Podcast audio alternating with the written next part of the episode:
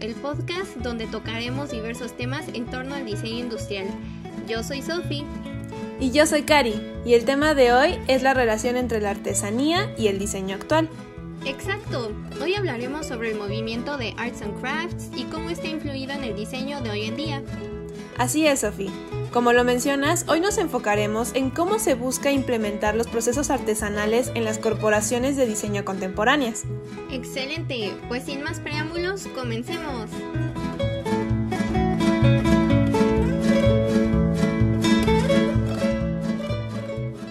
Para comenzar este tema, quiero mencionar que el otro día me llamó mucho la atención unas prendas con bordado artesanales. Se me hizo curioso, ya que estaban en una tienda donde normalmente no se ven este tipo de trabajos. Fue en Plaza Toreo, donde hay marcas famosas de ropa que se enfocan más al fast fashion. Oye, qué raro, no es común ver ese tipo de prendas en lugares así. Pero, ¿por qué? ¿Es porque la gente está acostumbrada a comprar ropa hecha en fábrica o que se vende a precios muy bajos? Exacto, por eso me impresioné. Considero que casi nunca se le da la apreciación necesaria a este tipo de trabajos y técnicas. Y el poder ver unas prendas exhibidas en una plaza así me hizo sentir como si fuera un tipo de logro. Ay, lamentablemente la gente ya está acostumbrada a regatear el trabajo artesanal o no pagar lo que realmente vale todo el trabajo que existe detrás de estos productos. En mi opinión, esto es realmente triste, ya que por lo mismo se ve como algo de bajo estatus social o relacionado al indígena, lo cual no debería ser desde un principio algo malo. Pero creo que la población mexicana ha perdido de vista nuestras raíces fundamentales que nos dan nuestra identidad y tiene muchísimo potencial, por lo que deciden mejor despreciarlo e irse por algo que consideran más moderno, como el diseño escandinavo. Precisamente, el regateo de las artesanías siempre ha estado presente es por esto que me alegro ver representado el trabajo artesanal en una plaza, ya que ahí se respetarán los precios correspondientes del trabajo realizado. Tristemente hemos creado una cultura donde se nos hace totalmente normal regatearle al artesano, pero jamás pensaríamos en regatearle al empleado en una tienda de Louis Vuitton. Pero oye, Cari, ¿por qué crees que la gente le da un mayor valor a lo industrializado que lo hecho a mano? Pues como dije, esto siempre ha estado presente y lo podemos ver desde el movimiento de Arts and Crafts. William Morris hizo un gran esfuerzo por evitar que la industria sustituyera el trabajo a mano, la artesanía. Sin embargo, después de un tiempo y por los gastos generados en el trabajo manual y la complejidad de la creación en los productos, la mayoría terminó optando por preferir los procesos industriales. Cierto, a pesar de que el objetivo principal del movimiento de William Morris era eliminar la brecha entre lo industrial y el artista, no salió como tenía planeado. Pero no significa que lo hecho a mano y la artesanía no tengan un valor e importancia muy grande. Simplemente tenemos que encontrar el balance para ocupar ambas partes de la mejor manera. Eh, yo creo que esto se puede lograr al hacer uso de materias primas naturales, usar técnicas artesanales y en general hacer productos de calidad. En sí creo encontrar un equilibrio entre función, forma y ornamentación. Pero aquí te pregunto, ¿has visto recientemente alguna aplicación de diseño actual en donde se valore la artesanía por lo que realmente es y por todo el trabajo que conlleva?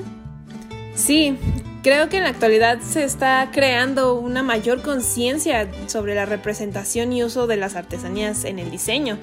Te pongo un ejemplo.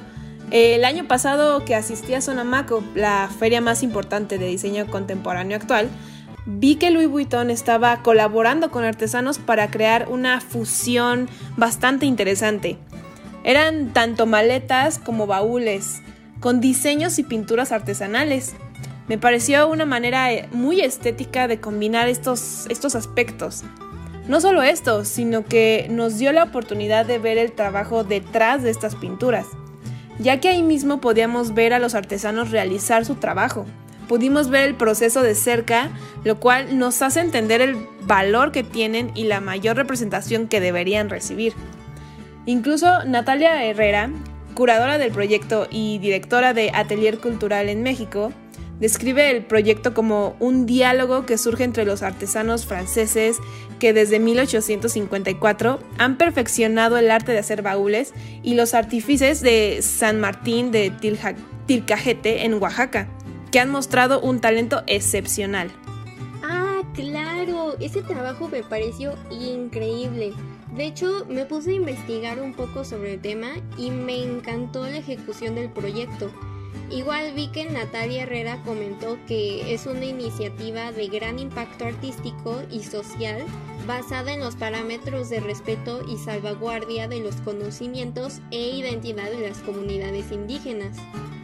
Este es un ejemplo excelente de, una, de una excelente colaboración. Sí, y hoy en día se siguen propiciando prácticas así dentro de las empresas grandes. Hablando de este tipo de proyectos, me hiciste recordar a Tane, una empresa de joyería hecho a mano de forma delicada en plata y oro. Comenzaron de hecho por trabajar con orfebres locales para crear los detalles de sus bolsas y accesorios, dando comienzo a su relación con la plata del país. Hoy en día se inspiran en sus raíces mexicanas, así como en las antiguas artesanías del país. Claro, sí, he escuchado de Tane. Dicen que su mano de obra es considerada como insuperable y que cada pieza es realizada a mano por los talentosos artesanos de la compañía, en sus propios talleres en México. Personalmente siempre he sido fanática de las diversas temáticas mexicanas que muestran en sus piezas. Por ejemplo, sus collares de animales típicos mexicanos o mi favorito, su pulsera de panes mexicanos. Sí, hacen objetos con un detalle impresionante. Y bueno, como podemos ver, todo esto son muestras de que ha existido desde hace ya varios siglos y que por algo siguen presentes las artesanías.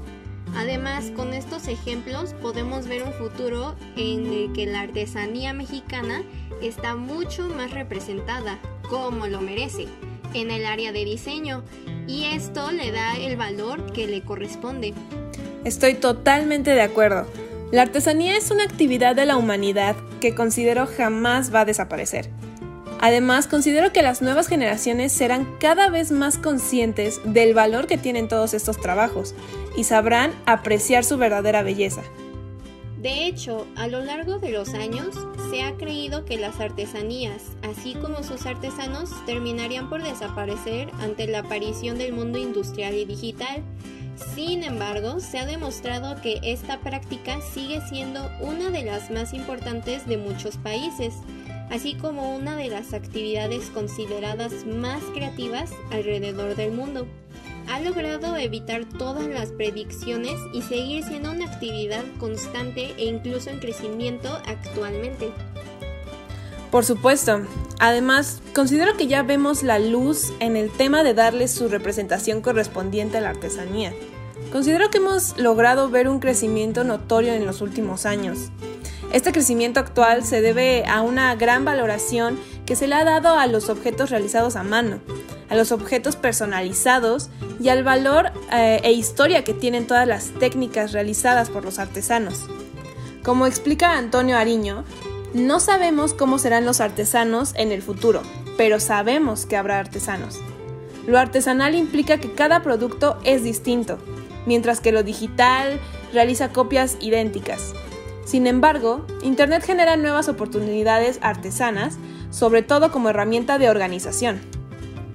Oh, quisiera agregar a tu excelente aportación de Antonio Ariño que según expertos, la artesanía no solo logrará sobrevivir, sino que se considera que será una parte importante de las áreas creativas como la moda, y se cree que será un aspecto revolucionario.